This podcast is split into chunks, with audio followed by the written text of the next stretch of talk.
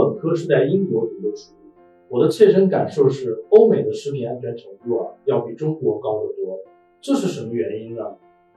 我认为原因很多。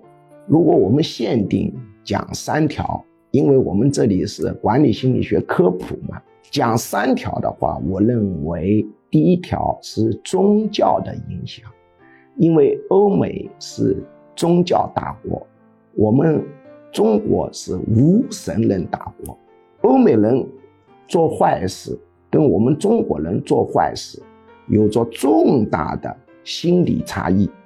欧美人做坏事的时候，不但要防范警察逮他，还要担心死后被上帝审判进地狱。我们中国人只要防范警察逮他就可以了，对于死后哪怕洪水滔天是不管的。而且这个上帝啊，跟警察还不同，上帝呢是无所不知、无所不能、无处不在。所以，欧美人做坏事啊，相对来说受到的限制就多多了，是自我限制。他们做假货呢，都是做一些不太敢害人命的事情。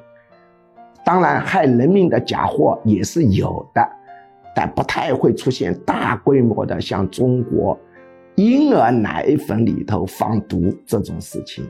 在他们的观念里面。他的罪恶感、内疚心、恐慌心是非常大的，这是第一个不同。第二个呢，欧美的食品生产主要是集约化经营、大规模经营，这样执法的成本就低啊。只要逮着这个大企业主的老板，就把他的食品安全管住了。我们中国的食品供应的特点。呈现的是分散化的一个现象，那管理成本就非常的高。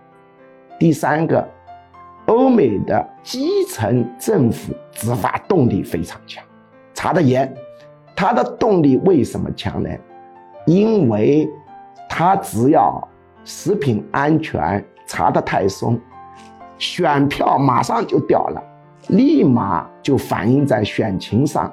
很快你就得滚蛋，所以由于宗教因素，由于集约化经营规模因素，由于基层政府执法的动力因素，使得他们食品安全相对更好。